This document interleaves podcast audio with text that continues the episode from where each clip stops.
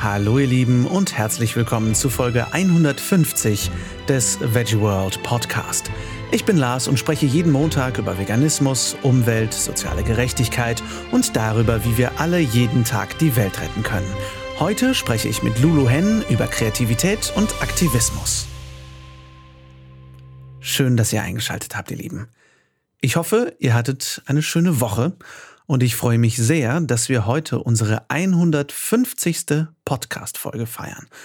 Im Alltag vergesse ich irgendwie immer wieder, wie lange der Podcast jetzt eigentlich schon geht und gleichzeitig zu unserer 150. Folge haben wir fast perfekt auch unser dreijähriges Jubiläum. Denn am 5. Juni 2017 ging die erste Folge des Veggie World Podcast online. Ich äh, traue mich gar nicht da reinzuhören. Aber seitdem hat sich mein Leben definitiv komplett verändert. Und wie ich durch viele eurer Nachrichten und auch durch Gespräche mit euch erfahren durfte, hat sich auch bei einigen von euch durch den Podcast vieles im Leben geändert und bewegt. Und ähm, ja, hier in meinem kleinen stillen Kämmerlein fühlte sich immer wieder so an, als würde niemand wirklich zuhören. Es ist so gefühlt so ein publikumsloses Medium, denn Downloadzahlen, egal wie hoch sie sein mögen, bleiben natürlich abstrakt. Und gerade dieses Jahr, wo viele Veggie Worlds natürlich auch abgesagt wurden äh, durch Corona, ähm, ja, habe ich das Gefühl, dass ich nicht mehr so viel Kontakt zu euch habe. Aber die reine Tatsache, dass wir nach drei Jahren und 150 Folgen immer noch hier sind, dass wir immer noch Neues über Veganismus zu berichten haben, das macht mich wirklich stolz. Und wie üblich wäre davon absolut nichts möglich gewesen ohne das Team, das hinter dem Podcast steht. Und zuallererst mal Nicole, meine Frau, die nicht nur mich damals auf dem Podcast aufmerksam gemacht hat, das gesucht wurde, ohne dass gar keine Verbindung entstanden wäre zur Veggie World. Ähm, nein, Nicole recherchiert auch unsere Infofolgen und Sie ist natürlich auch bei den Gedankenfutter-Formaten mit dabei und das freut mich sehr. Ähm, das würde nicht funktionieren ohne meine Freundin Jessie und Christina von der Fetten Beete, die jetzt schon seit vier Monaten für Herdgeflüster mit mir am Herd stehen und mit euch, für euch äh, vegane Köstlichkeiten kochen. Und äh, Jenny und Vera vom Veggie World Team, ohne die das Ganze nicht möglich wäre, die immer wieder für mich da sind, für Fragen und mit denen wir uns immer wieder abstimmen, den Sendeplan besprechen, äh, die Social Media machen und, und, und. Heiko, der das Ganze damals ins Rollen gebracht hat und immer noch für technischen Support zur Stelle ist.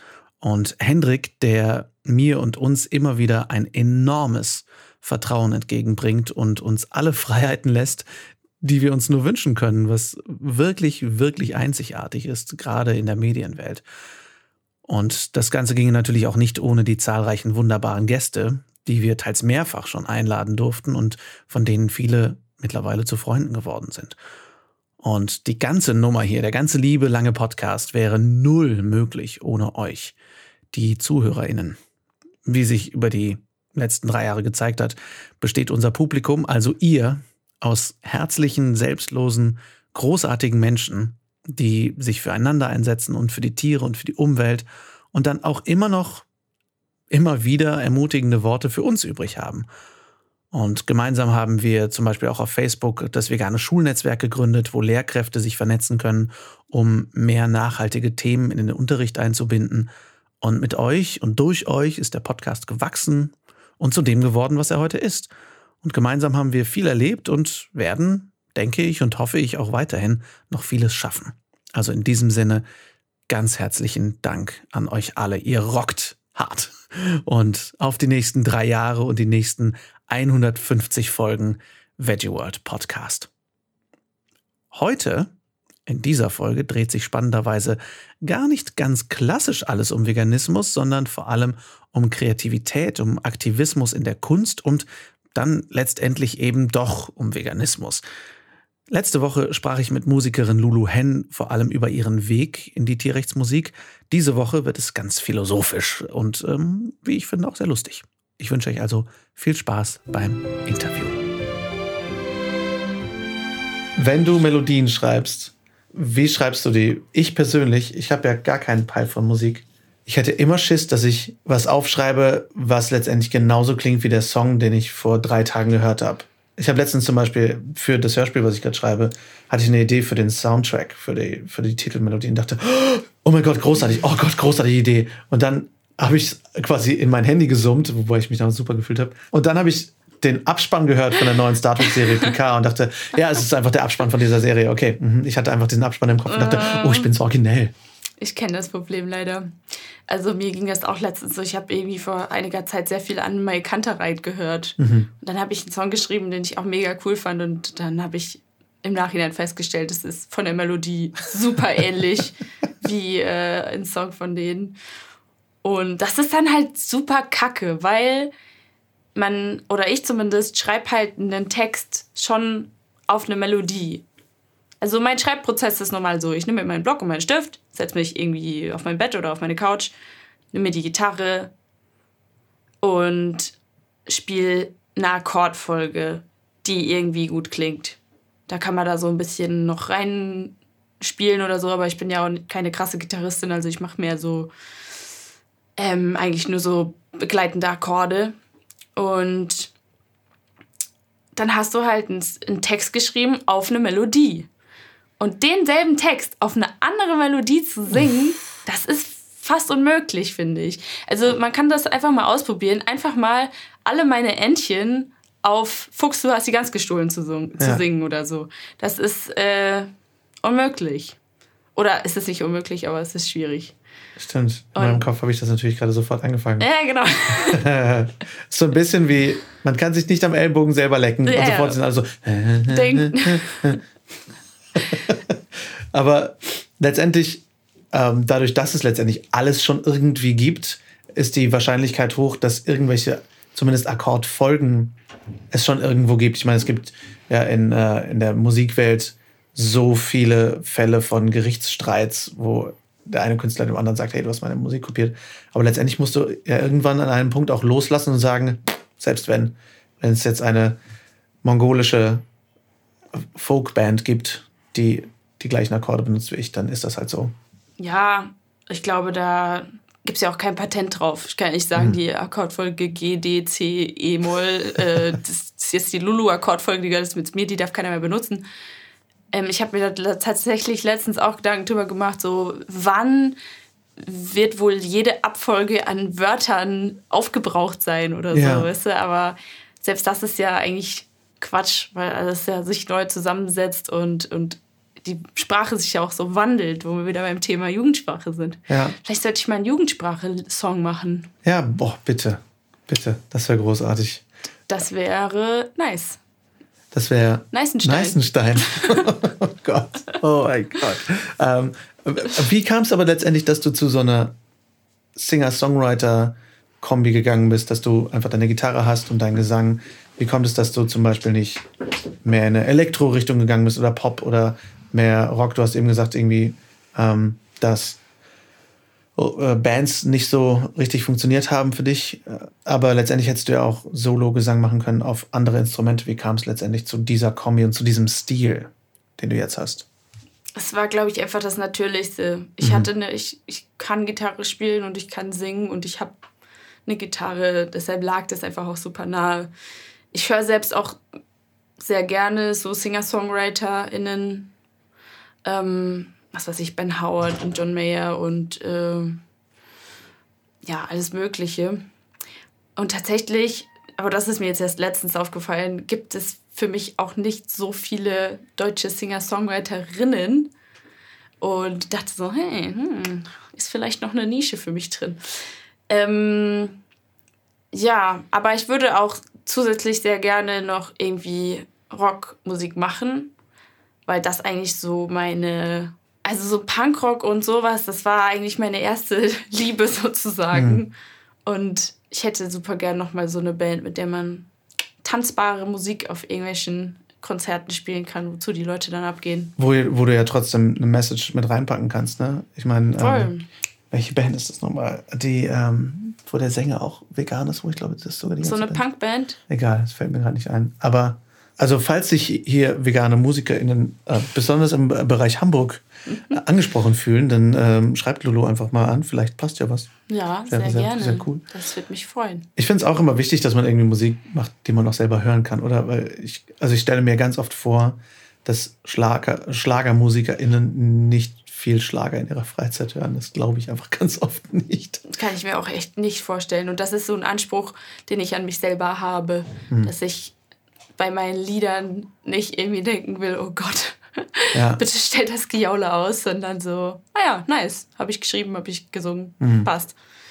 Ja, und ähm, wir haben ja auch in Bezug auf das Album darüber diskutiert, weil du auch meintest, es gibt nicht so wirklich viele deutsche Songwriterinnen, was eigentlich auf so ein Album drauf soll, irgendwie Tierrechtssongs oder keine Tierrechtssongs, mehr Liebeslieder, auch mal keine Liebeslieder, Deutsch und Englisch mischen da finde ich, ist eine sehr interessante Diskussion entstanden, weil ich spannend finde, ähm, was für ein, für ein Push-and-Pull-Prozess das ist, was für ein, für ein Hin und Her zwischen Vermarktbarkeit und Authentizität.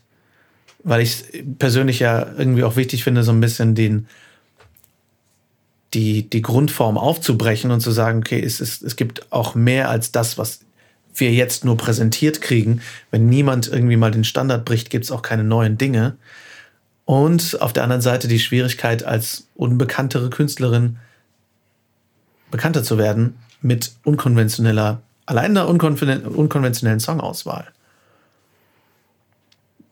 Ja, das ist auf jeden Fall eine schwierige Frage für mich, weil ich habe, wie, wie, du schon sagtest, ich habe deutsche Songs, ich habe englische Songs, ich habe äh, komödiantische Songs, wie zum Beispiel mein Song Grammatik-Nazi. Ähm, auch kein Liebeslied, zum Beispiel ist ein deutscher lustiger Song, aber dann auch wieder sehr traurige, ernste, sowohl englisch als auch deutsche Songs und dann natürlich auch noch meine Tierrechtslieder. Ähm, ich habe mir da schon viel Gedanken zu gemacht, bin aber noch nicht so 100% zu einer Entscheidung gekommen. Ich, eigentlich ist ja mein Ziel, eine größere Masse zu erreichen und am besten eben auch Menschen zu erreichen, die noch nicht ähm, vegan sind. Und die erreiche ich natürlich nicht mit meinen Tierrechtsliedern. Da muss ich ähm, erstmal mit was anderem mich heimlich reinsneaken. Da hast du aber Kopf. von einem Erfolgserlebnis äh, erzählt auf der LPT. Ja, ach, das war, das war richtig cool. Und zwar waren ja in Hamburg zahlreiche Demos zu der Schließung dieses Tierversuchslabor LPT. Und da sind halt ganz viele der DemonstrantInnen sind halt Menschen, die sind strikt gegen ähm, Tierversuche an Hunden, Katzen, Mäusen, Ratten, Hamstern, Affen und anderen Tieren. Da zeigen die wirklich klare Kante und haben da sehr viel Zeit und Geld investiert, aber gehen dann halt nach so einer Demo nach Hause und essen ein anderes Tier zum Abendessen. Und genau da konnte ich dann halt ansetzen mit meiner Musik. Also ich wurde von diesen VeranstalterInnen dann öfter mal engagiert quasi ähm, ob ich da ein bisschen Musik machen kann. Und dann habe ich halt den Song, den ich zu dem Thema Tierversuche geschrieben hatte, performt und habe dann aber gesagt, ja, und ich würde auch gerne hier die Chance nutzen, ähm, auch noch auf die anderen Tiere, die tagtäglich leiden, aufmerksam zu machen, auf all die Kühe und Schweine und Hühner. Ähm, genau. Und habe das dann halt auch immer so ein bisschen noch ausformuliert und habe es genau auch dann so gesagt, ähm, dass es eigentlich nicht sein kann, dass wir hier für diese Tiere auf die Straße gehen und für andere dann wieder zu Hause oder für andere Tiere dann wieder Geld bezahlen, damit sie getötet werden. Ja, und bei der allerletzten Demo dann zur LPT-Schließung in Hamburg, da waren, ich weiß nicht, auf jeden Fall auch über 1000 Leute dann. Wow. Und da hat der eine Veranstalter mal in die Runde so gefragt, ähm, also von der Bühne aus, ja, wer lebt denn hier jetzt mittlerweile alles vegan? Und da haben locker 50 Prozent die Uff. Hand gehoben. Und das war halt, ich sag jetzt mal, ohne werten zu wollen, aber das ist halt nicht so die typische vegane, ähm, auch Altersklasse gewesen. Also, da waren äh, von 20 bis 70 halt alles dabei. Und es war halt auch einfach schön zu sehen, dass Leute, die wirklich schon sehr lange nicht vegan leben, dann noch mit 60 oder so sich dann doch entschieden haben, jetzt ähm, quasi, sag ich mal, kon konsequent zu sein mit ihrer Tierliebe. Und das fand ich halt mega schön. Und da habe ich mir auch so gedacht, vielleicht sollte ich mehr auf Demos unterwegs sein, die gar nicht unbedingt ähm, ja, vegan sind, also mhm. Tierrechtsdemos, weil da muss man die Leute nicht mehr überzeugen, sondern lieber auf Demos, die vielleicht Umwelt oder Menschenrechte oder ähm, ja, in dem Fall eben Tierversuchslabore. Weil die Leute haben ja schon das Herz am rechten Fleck, müssen nur noch sensibilisiert werden für all die anderen Tiere. Ja. Und wir haben uns da im Februar auch drüber unterhalten, ähm, wie redundant sich das eigentlich auch anfühlt, veganen Content, vegane Geschichten, vegane Lieder, Texte vor veganem Publikum zu, zu performen. Ne? Weil auf der einen Seite hat es natürlich was, dass man eine Gemeinschaft bildet und dass man Menschen ermutigt und all das, aber irgendwie hat das eine, so eine Redundanz von Preaching to the Choir. Also mhm. irgendwie, denen muss man nichts Neues mehr erzählen. Und das finde ich eben auch sehr wichtig, dass, dass man immer wieder aus dieser veganen Blase rausgeht und sagt, okay, äh, es macht keinen Sinn, nur da jetzt irgendwie Vegan-Lieder zu, zu singen über, dass das Schwein, dass das Schnitzel mal ein Schwein war. Weil das wissen ja alle. Ja. Äh, und auch, auch immer wieder neue Aspekte rauszubringen. Das finde ich auch so wichtig, dass, dass sich die vegane Message auch nicht konstant wiederholt. Das hat sowas Recyceltes, finde ich. Und ähm, das kann bei mir thematisch sehr hoch letztes Jahr, als ich mit der Annalena Club gesprochen habe über Menschenrechte. Und da kam bei mir viel mehr das Thema SchlachthausmitarbeiterInnen und Sklavenarbeit auf Fischerbooten und sowas irgendwie raus. Ich dachte, ja, Menschenrechte, Menschenrechte, Menschenrechte. Es ist so ein krasses Thema im Veganismus, was so untergeht. Und auch das muss eigentlich viel mehr erzählt werden, weil so viele Menschen setzen sich für Menschenrechte ein, was ich super finde, vergessen dann aber auch schnell den Tierrechtsaspekt der Menschenrechte, dass es eben nicht nur, also, ja, also dass zum Beispiel, keine Ahnung, UNICEF oder was weiß ich, nicht auch das Thema vegan irgendwo dabei hat oder SchlachthausmitarbeiterInnen oder so. Das finde ich auch sehr spannend. Und das sind zum Beispiel auch, finde ich, Potenziale für, für Leader, ähm, zu zeigen, hey, Leute, das ist super, was ihr hier macht.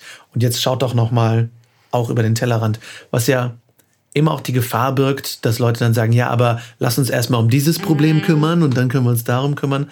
Aber ich finde es wichtig, diese Zusammenhänge zu veranschaulichen und zu zeigen, es geht eben nicht nur um eins, sondern es geht um das alles zusammen und wir können das halt auch alles irgendwie bekämpfen mit allein dieser einen einfachen Entscheidung. Ja, ich war da auch so krass frustriert bei ähm, diesen Groß Demos, diesen Großklimastreiks letztes Jahr. Ich glaube, eine, der eine war am 21. September. Hm.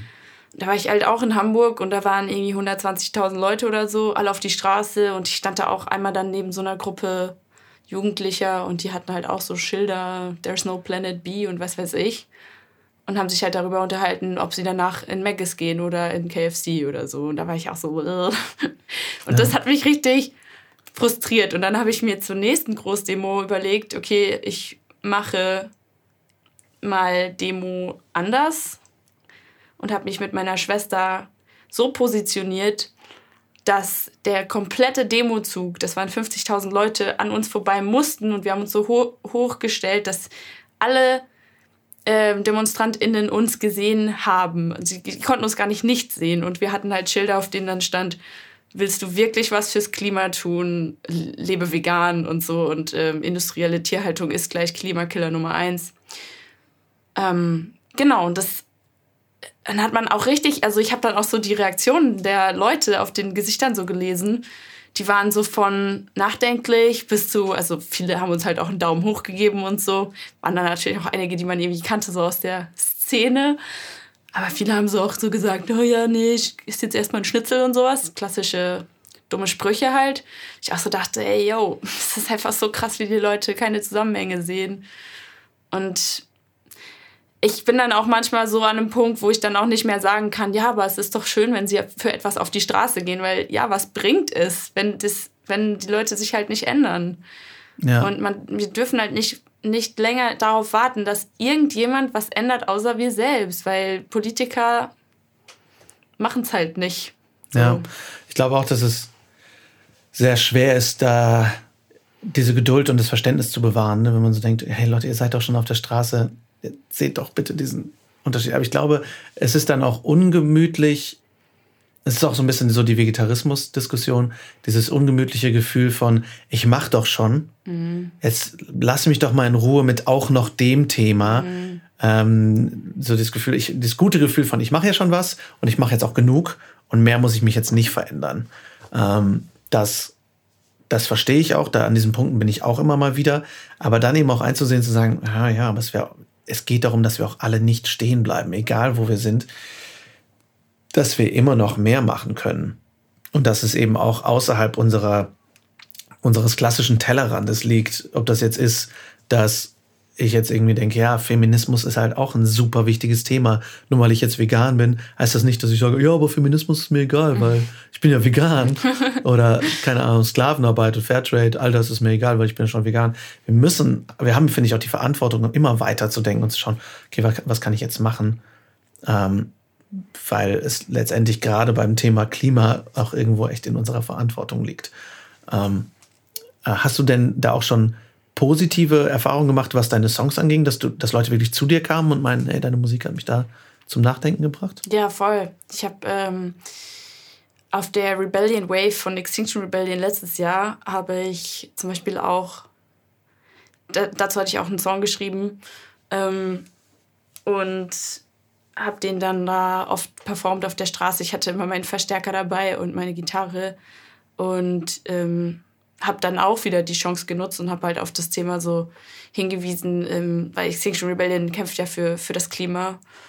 Und habe da auch auf jeden Fall viele Leute sensibilisiert und einige kamen danach zu mir und haben auch gemeint, ey, ja, du hast recht und ich versuche es jetzt auch mit, mit vegan. Und das fand ich richtig cool. Also das ist natürlich das allergrößte Kompliment, was man überhaupt bekommen kann. Oder letztens schrieb mich eine Frau an, die ich nicht kannte und die hatte mich halt auch auf irgendwelchen ähm, LPT-Demos gesehen und hat irgendwie so geschrieben, hey Lulu, ich wollte dir einfach mal sagen, dass deine Songs mich so nachdenklich gemacht haben, dass ich jetzt auch vegan lebe und das ist dann echt so, ah, genau dafür mache ich es halt. Und wenn nur eine Person wegen mir vegan wird, hat es sich halt eigentlich schon gelohnt in dem Moment. Sagen, was ist das für ein Gefühl, gerade weil ich auch so so ein Country Boy bin, wie ist das, was ist das für ein Gefühl, vom Land zu kommen, aus einer kleinen Stadt, wo man einfach letztendlich ja nicht das Gefühl hat, die Welt zu verändern unbedingt, und jetzt aber in der Welt, in die Welt hinauszugehen und zu wissen, dass Menschen wegen dir vegan werden.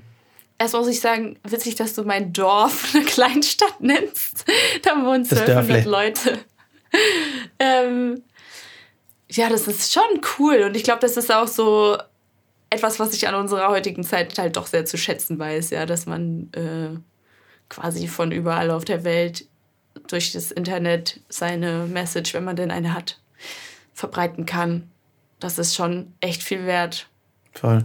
Ich finde auch, ähm, haben wir auch drüber geredet äh, gestern oder was, wie wertvoll Instagram da ist. Weil wir hätten uns über Instagram, ohne Instagram und Facebook hätten wir uns gar nicht kennengelernt. Mhm. Ähm, und wie viel Kontakt auch darüber schon entstehen kann und Austausch. Ich habe mit so vielen Leuten irgendwie echt tollen, ehrlichen Austausch über Instagram.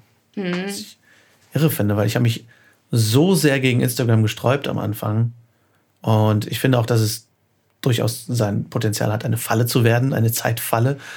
Aber wenn man es wirklich als Werkzeug sieht und einfach zeigen kann, hey Leute, schaut mal her. Und ich finde, gerade über Musik erreichst du Menschen eben auf einem ganz anderen Level, aktivismustechnisch, als mit allem anderen, weil es so auf Herz- und Bauchebene ist, finde ich. Weil du kannst da ja kaum was, also keine Ahnung, du kannst das ja nicht wirklich kontrollieren, klar, du, du kannst kontrollieren, was du in deine Songtexte schreibst und so, aber wenn das mit einer Melodie verbunden wird, ich meine, allein als du deinen, deinen Sekunde-Song das erste Mal performt hast hier im Studio jetzt, habe ich so Gänsehaut gekriegt und mhm. mit den Tränen kämpfen müssen, weil mich dieser Song so berührt hat. Aber das ist einfach so ein, ein, ein Bauchlevel. Ich glaube, dass du damit eben sehr viel bei Menschen erreichen kannst, dass selbst wenn der Text allein nicht gereicht hätte, dass die Melodie halt dazu beiträgt, dass es im Kopf bleibt. Allein, dass es halt Ohrwurmpotenzial hat, dass du einfach wie, wie, so unterschwellige Scientology-Nachrichten einfach per Song Ohrwurm in die Leute einpflanzt. Ja, ähm, es ist interessant. Ich habe gerade gedacht, ich würde voll gerne mal meine Songs hören als nicht ich, weißt mhm, du? Also mhm. die mal hören von jemand anderem quasi. Also ich kenn's, ich, ich höre zum Beispiel gerne Shamies Musik und ähm, Shamey ist ja auch ein, ein Singer-Songwriter und Tierrechtsaktivist aus ähm, Irland. Irland? Ja, ne? Äh, ich glaube, er, ich bin nicht mehr ganz sicher, aber mit ihm Quatsch. Ich meine, er wäre sogar irgendwie Schott oder so, oder seine Mutter ist Schottin. Weiß nicht mehr genau. Okay. Aber, aber ein, ein, ein Brite. Auf jeden Fall hörenswerter Musiker. Ja. Seine Musik habe ich auch so gedacht, wenn ich das jetzt als, als Nicht-Veganerin gehört hätte, dann das hat mich auch voll krass berührt, auf jeden Fall. Mhm. Und mh, einfach auch mit den Bildern dann im Zusammenhang. Ich hatte aber halt auch schon ähm, die Erfahrung einmal gemacht. Das war auch ein bisschen herb, aber es war eigentlich absehbar. Da habe ich bei einem Song Slam in Hamburg, das ist so ein Format, da treten sieben KünstlerInnen auf und die, äh, der Moderator oder die Moderatorin verteilt ähm, Punktetafeln ins Publikum. Ich glaube fünf Stück. Und Aha. das Publikum bewertet halt nach deiner Performance, ähm, ja, deine Performance und die besten drei kommen dann ins Finale. Ja. Auf jeden Fall habe ich da zweimal mitgemacht bisher. Und beim ersten Mal habe ich halt, ich glaube, ich habe Grammatik-Nazi gespielt und kam dann in die zweite Runde, war dann irgendwie auf Platz zwei im Endeffekt. Und beim zweiten Mal habe ich gedacht, komm, ey, ich nutze jetzt hier meine Bühnenzeit vor. Ich weiß nicht, wie viele Leute ins Zeise-Kino in Hamburg passen, aber schon einige, paar hundert auf jeden Fall.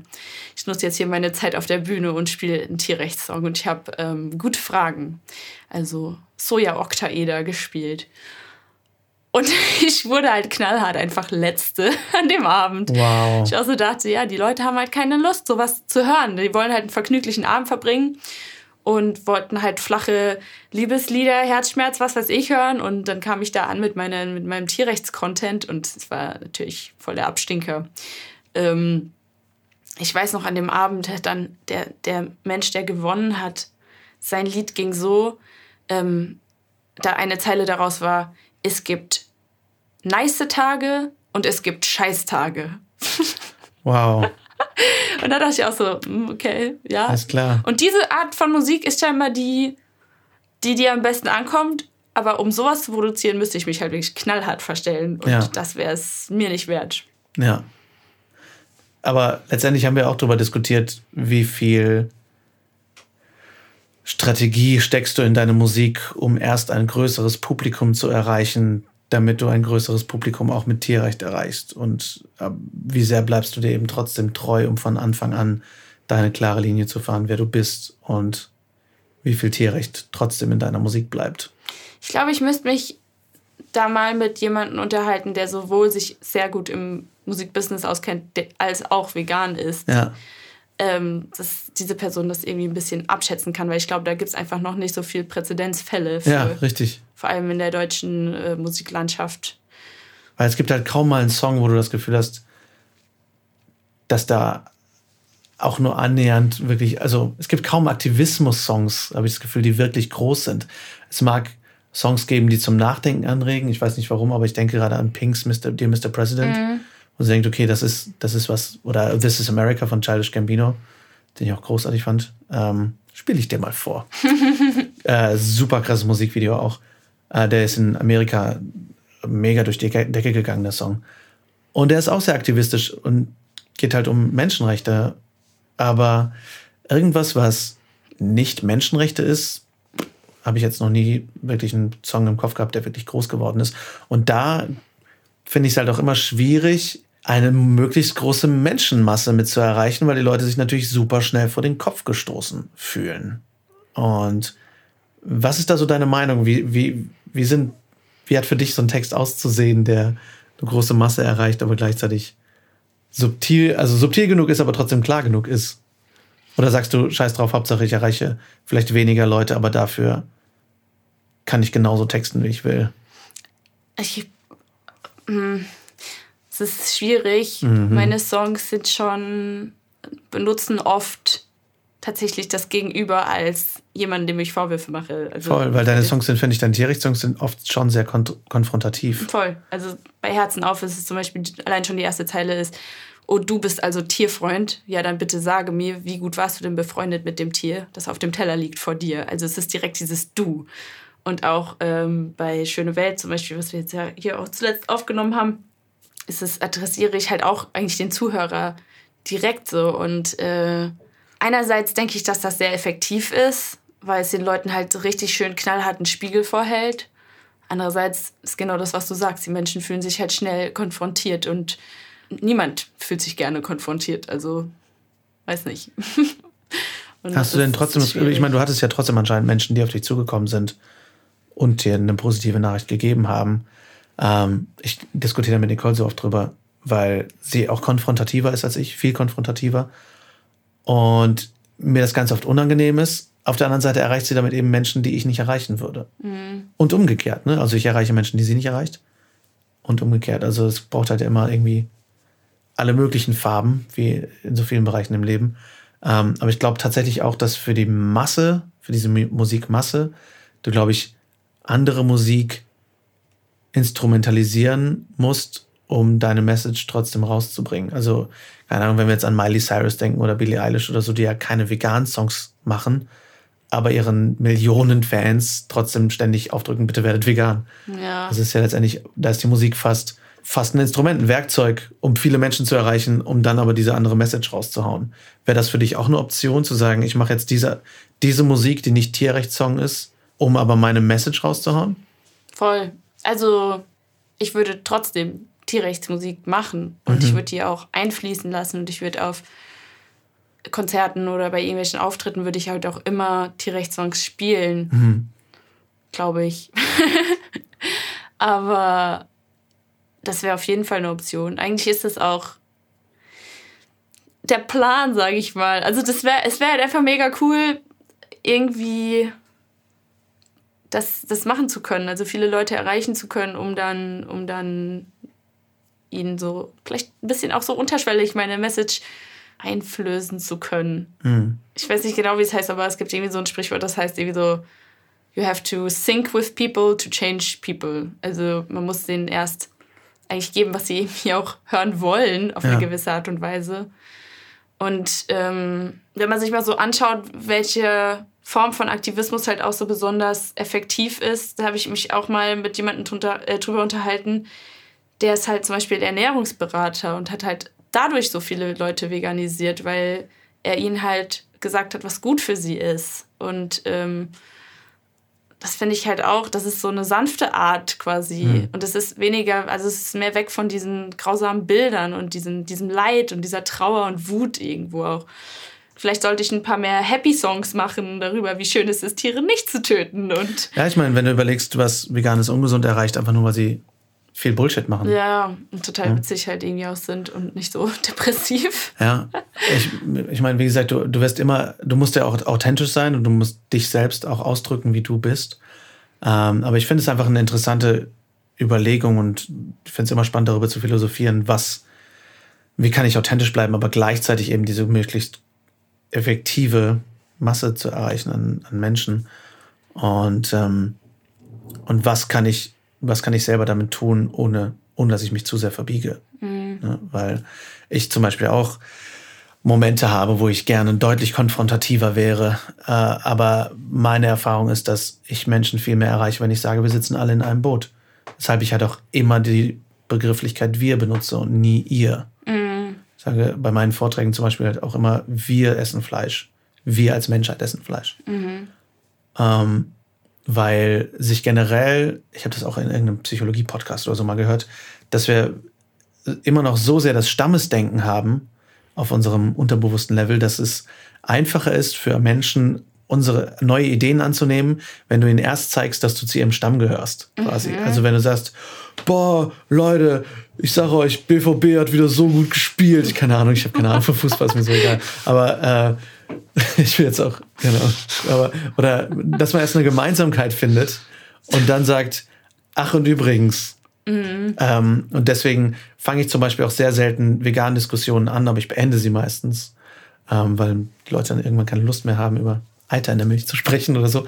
Aber ähm, ich hatte schon häufig zum Beispiel die, die Entgegnung, dass Leute sagen, boah, du bist der erste nette Veganer, den ich getroffen habe. Ach was. Und das ist, weil ich einfach sehr, sehr nett mit Leuten umgehe und sehr versuche, sehr viel Verständnis entgegenzubringen und zu sagen, ja, ich verstehe das, ich war auch mal an dem Punkt und la la la. Und jetzt schau mal, was, was wir auch, was wir aber tun müssen, um gemeinsam unseren Planeten zu retten. Und so, und dann, ja, ja, stimmt eigentlich, aber du bist ja voll nett von dir.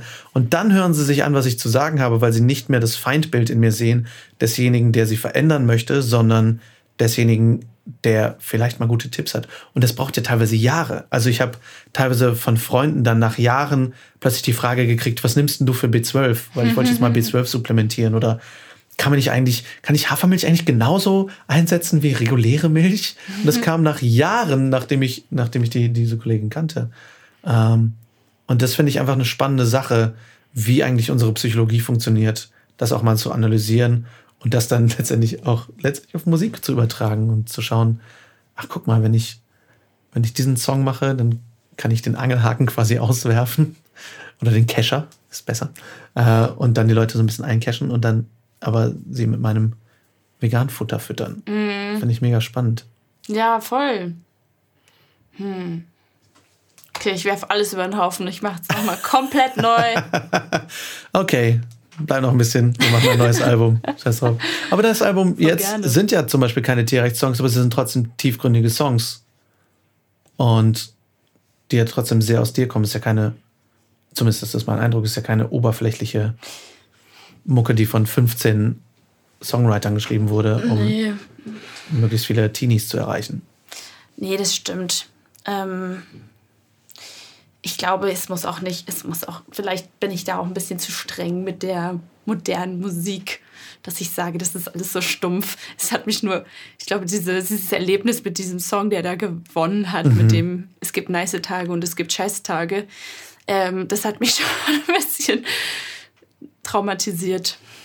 Ähm, aber ich meine, andere deutsche Singer-SongwriterInnen, die haben ja auch tiefgründige Texte ja. und so. Ja, aber ich finde es halt auch schade, dass so viel sich in Anführungszeichen nur über Liebe, um Liebe dreht. Und es gibt so viel mehr Themen als nur Liebe oder auch klassische Liebe. Ich meine, dein Song Places ist ja auch, geht generell um eine universellere Form von Liebe oder für, um, um Geborgenheit und um mehr als, der lässt sich deutlich anders interpretieren als einfach nur, wir sind ein Pärchen und ich liebe dich. Das ist, ja. finde ich halt auch wichtig, das auch zu erweitern, einfach dieses Thema, selbst wenn es um Liebe geht. Ja, ich möchte eigentlich auch wegkommen von diesem so klassischen, ähm, er oder sie hat mein Herz irgendwie gebrochen, gedöns, mhm. weil ich ja auch mittlerweile äh, auch ganz anders über Beziehungen so nachdenke. Also mittlerweile auch an einem Punkt bin, wo, es, wo ich sage, dass so ähm, die meisten Liebesbeziehungen, in denen die meisten Menschen leben, halt eigentlich toxisch sind. Also diese ganz klassisch monogam normative Beziehung von wegen, du darfst niemand anderen lieben außer mich. Das ist eigentlich total, total blöd und ähm, genau dieses Bild von Beziehungen suggerieren aber die allermeisten Lieder und die allermeisten Filme. Und äh, davon möchte ich mich irgendwo auch distanzieren eigentlich. Mhm. Ja, ich finde, wir sind halt darüber hinaus. So, auch, auch gesellschaftlich, sozial. Und mir ist es aufgefallen, als wir angefangen haben, Poli zu leben, wie, was für eine gigantische Industrie sich auf Eifersucht aufbaut. Du hast Filme mit Dreiecksbeziehungen, du hast ganze Filme, die sich nur um Eifersucht drehen. Du hast, ich habe dann irgendwie auf einer irgendeiner Zugfahrt habe ich das neue Album von Pink gehört und die ersten drei, vier Songs gingen nur um Eifersucht in mhm. irgendeiner Form, wo ich dachte, langweilig. Also es, das heißt ja nicht, dass Eifersucht nicht ein, ein markanter Wesenszug in vielen Menschen ist und ich will auch nicht sagen, dass ich frei von Eifersucht bin oder sowas, aber wie sehr wir uns eigentlich davon lösen müssen, dass es immer nur darum geht, auch immer nur um dieses Boy meets Girl. Ja. So, Boy loses Girl, Boy needs to get Girl back. Also dieses, auch dieses Junge muss Mädchen erobern, Mädchen muss sich erobern lassen. Ich fand es schon immer dämlich, zum Beispiel bei, wenn man jemanden gedatet hat, dann zu sagen, nach dem ersten Date muss ich drei Tage warten, damit ich so Hard to Get spiele. All solche Sachen, ähm, finde ich, müssen sich auch in unserer Musik ausdrücken, weil sich unsere Gesellschaft auch weiterentwickelt. Voll. Und deshalb, also den Song, den du jetzt zum Beispiel angesprochen hast, Places, da geht es halt auch wirklich explizit quasi nicht um eine Liebesbeziehung zwischen, also bei, bei einem Paar, sondern also das heißt explizit, es geht aus dem Song eigentlich nicht hervor, aber ähm, in meinem Kopf waren das halt meine Geschwister und nicht irgendwie eine romantische Beziehungsperson oder sowas. Ja. Ja, aber es ist interessant auch, wenn ich auf die letzten drei Songs zurückblicke, die ich geschrieben habe in den letzten zwei Monaten quasi. Hier, um mal hier so zu zeigen, wie langsam ich eigentlich Songs schreibe. Nicht so, als würde ich hier jeden Tag irgendwie einen neuen Song raushauen. Ja, was das für ein Prozess war. Also, wie ich da jeden Song, den ich geschrieben habe, in einer bestimmten emotionalen Situation in meinem Leben zuordnen kann. Und was das, was auch cool macht irgendwie, wenn ich diese Songs wieder dann höre, dann weiß ich, dann bin ich genau wieder in der Stimmung. Auch wenn es vielleicht eine traurige war, aber dann erinnere ich mich irgendwie zurück, dass ich das durchgemacht habe und dass es mich halt irgendwie geprägt hat und dass es diesen Song hervorgerufen hat. Und dann ist es ja auch in dem Moment was Gutes. Also ich verarbeite halt auch wirklich einfach super viel mit Musik. Hast du das Gefühl, dass es dich dann auch weiterbringt? Ja. So wenn du einen Song gemacht hast und vielleicht auch performst, dass du damit Dinge verarbeitest? Voll. Also es ist, passiert auch nicht selten, dass ich während des Schreibprozesses weine. Also richtig, richtig krass heule. Und ich erinnere mich jetzt halt noch an diesen, das traurigste Lied. Ich werde jetzt schon gerade emotional, wenn ich es einfach nur erzähle, was ich bisher geschrieben habe. Also abgesehen von meinen Tierrechtsliedern ist ähm, ein englisches Lied namens I Would, ähm, zu dem Lars und ich auch ein Musikvideo gemacht haben. Und da geht es halt wirklich um sehr, sehr, sehr düstere Themen. Und zu der Zeit ging es mir halt auch wirklich extrem schlecht. Und dann habe ich dieses Lied fertig geschrieben und habe es gespielt. Und während ich es gespielt habe, habe ich geheult. Und dann habe ich meine Schwester gerufen und halt so, ey, ich will dir mal gerne einen Song vorspielen. Und am Ende saßen wir da beide und haben geweint und haben uns angeschaut und haben geweint und mussten dann lachen, weil wir so blöd sind und es gegenseitig anheulen. Und es war irgendwie total der intime und schöne Moment. Und, und was, was ich voll auch so jetzt in mir, also das werde ich nicht vergessen und das ist irgendwie viel wert. Also, obwohl es ein sehr trauriger Song ist, habe ich quasi auch diesen schönen Moment mit meiner Schwester, dass wir irgendwie das Gefühl geteilt haben und den Schmerz auch irgendwo geteilt haben. Das ist was ganz Besonderes. Und wenn dann ein Song fertig ist und man den vielleicht auch mal jemandem vorgespielt hat und der gesagt, das ist gut, dann ist es halt auch fast schon wie so ein kleiner Punkt, den man hinter etwas setzen kann. So, okay, jetzt kann ich das auch abschließen irgendwo oder es zumindest ein bisschen ähm, weiter von mir wegschieben. Ja. Spannend. Ja, ich, allein, dass du durch das Hören verarbeitet, ja auch viel. Ich meine, wie viel Musik Menschen generell gibt, aber auch durch das Hören deiner Songs habe ich einfach, da kommt so viel Emotionen mit und das, ja, ich glaube, das darf man nie vergessen, auch wenn es manchmal irgendwie hart ist oder auch irgendwie schwierig ist, als Künstlerin oder Künstler etwas aus sich heraus zu generieren, wie viel es letztendlich Menschen gibt. Ich glaube, das können wir ganz oft gar nicht so begreifen, weil wir nicht aus der Perspektive eines Fremden das anhören können. Mhm. Ja, diesen Effekt können wir echt nicht unterschätzen. Ich habe äh, hab ja vor einer Woche angefangen, jeden Tag eine kleine Skizze zu sketchen, einfach nur one sketch a day ein bisschen zu zeichnen. Nur für mich oder für meinen kreativen Prozess. Und letztens hat mir irgendjemand geschrieben, dass ihm das voll viel gibt und sich jeden Tag auf diese Zeichnungen freut. Und ich dachte, krass, du freust dich auf Cartoon-Kissen, alright. Aber das ist halt das Ding, so man weiß, du weißt nie, was du für einen Effekt hast auf Leute. Hast du für Menschen, die selber jetzt denken, okay, ich spiele, habe bisher nur Coversongs gespielt oder so, ich möchte eigene Songs schreiben, hast du Tipps, wie Menschen, wie, wie, wie, wie sich ein Song schreiben lässt? Also erstmal, Mindset ist auf jeden Fall super wichtig. Genau dieses Gefühl, ähm, von wegen, oh, ich glaube, das, was ich machen will, das gibt's schon oder ist das überhaupt gut genug und so, das erstmal ganz weit von sich wegschieben, weil alles, was du machst, hat noch niemand vorher gemacht. Ähm, und wenn du es nicht machst, macht es keiner. Und das ist, glaube ich, übertrieben wichtig, sich das zu verinnerlichen. Also einfach raushauen und einfach erstmal alles aufschreiben, was einem einfällt. Auch wenn du denkst, okay, es klingt eigentlich total kacke. Ja, so Perfektionismus Egal. ablegen, ne? Ja, genau. Es muss nicht perfekt sein. Aber das, ich sag das jetzt hier so schlau daher. Für mich ist es selber total der Prozess. Also ich denke das auch oft genug so, hm, ist das jetzt gut? Und dann, was weiß ich, aber einfach auch, keine Ahnung, natürlich zerknüllt man mal eine Seite, wenn man denkt, nee, das war jetzt totaler Kack. Aber. Aber du hast es dann aufgeschrieben. Ja, eigentlich schon. Es war nicht nichts Weil dieses weiße Blatt ist, glaube ich, das Problem, was viele auch haben. Also was ich auch habe. Ja, und dieses, wie fange ich an, Ja. oft auch das Problem. Aber einfach mal machen, einfach mal alles raushauen, was einem irgendwie einfällt. Wenn es nichts ist, kein Ding. Wenn es gut ist, umso besser. Dann kann man darauf aufbauen und was arbeiten und so.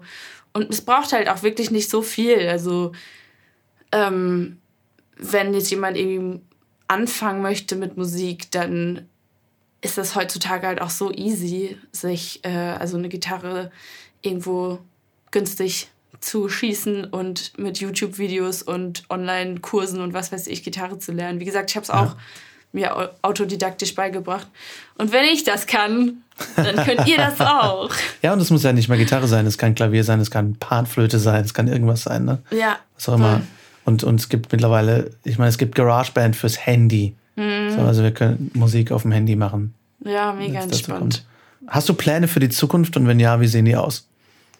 Puh, das ist eine schwierige Frage. Hm, Momentan ist es, finde ich, super schwierig, Pläne zu machen. Ja, erstens Aber- das und zweitens ist, ich habe gerade aktuell noch eine Bewerbung offen für die Popakademie in Mannheim. Ähm, das ist eine staatliche Musikhochschule für populäre Musik und da gibt es den Bachelorstudiengang Popmusikdesign.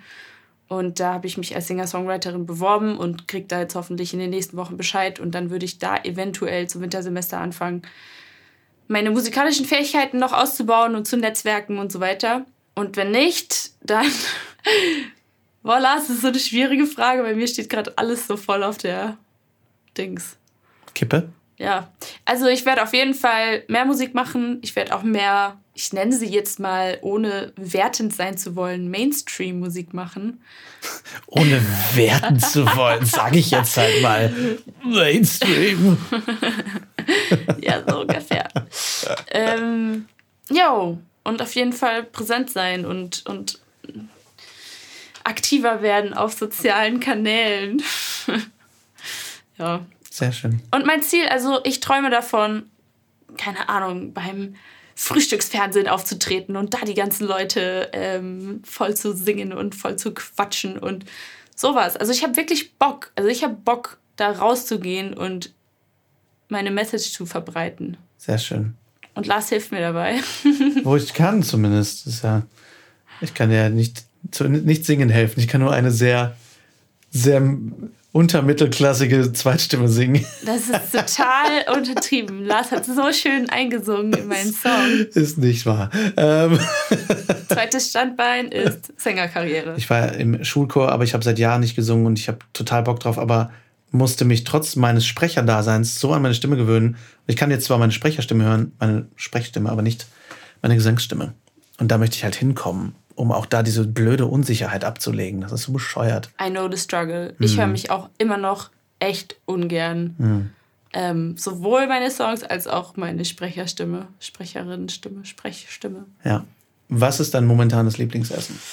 Ich, wus ich wusste ja, dass die Frage kommt und ich denke schon die ganze Zeit so mit einem mit meiner halben Gehirnhälfte darüber nach. Deshalb ist auch alles, was ich sonst so gesagt habe, nur geblubber. Ich muss doch die letzte Frage beantworten. und zwar gut. Und ich bin panisch schon. Meine Aber Hände warum? schwitzen, meine Knie zittern. Aber es ist doch nur das momentane Lieblingsessen. Mein momentanes Lieblingsessen ist Lars Walters Bolognese. Du hast sie einmal gegessen. Es zählt null. Warum zählt das nicht? Das ist ja fies. Okay. Aber vielen Dank. Ja, bitte. Vielen Dank dafür, dass du sie gekocht hast. Mein Moment, also was tagelang jetzt mein Lieblingsessen war, weil wir so viel davon hatten und es war so großartig, äh, waren deine Tortillas, weil du mir echt ein revolutionäres, einfaches Tortilla-Rezept beigebracht hast. Ja, was wir, sobald ich es mal mit gemessenen Zutaten nachgekocht habe, ähm, auch auf den Blog stellen. Okay. Einfach mal, und wir nennen es Lulus Tortillas. Juhu! Ja, damit wirst du noch unsterblicher. Oh, das wäre doch ein cooler Künstlername. Lulus Tor- Tortillas. Lulu Tortilla. Ja. Nice. Und Lulu, ich danke dir sehr, dass du da warst und Ja. dass du da warst. Vielen Dank, dass ich hier sein durfte und dass ich hier sein durfte. Warum stottern wir? Warum stottern wir? ähm, und hoffentlich bis bald und viel Erfolg und viel Spaß weiterhin. Dankeschön. Ich freue mich auf das, was noch kommt. Na, Sie ist mir wieder eingefallen. Die Punkrock-Band mit dem veganen Sänger. Es war Rise Against. Ob das jetzt wirklich Punk ist oder Post-Hardcore Trip-Hop-Rock, das könnt ihr gerne in die Kommentare des Insta-Posts schreiben oder so. Äh, die Musik lohnt sich jedenfalls sehr. Die Zeichnungen, die ich im Interview erwähnt habe, die ich seit einem Weilchen angefangen habe, die laufen jetzt übrigens seit etwas über einem Monat und ich kann euch sehr empfehlen, sowas auch mal zu starten. Es befreit wirklich ungemein, denn ihr nehmt euch einfach mal ein bisschen Zeit für euch selbst, jeden Tag.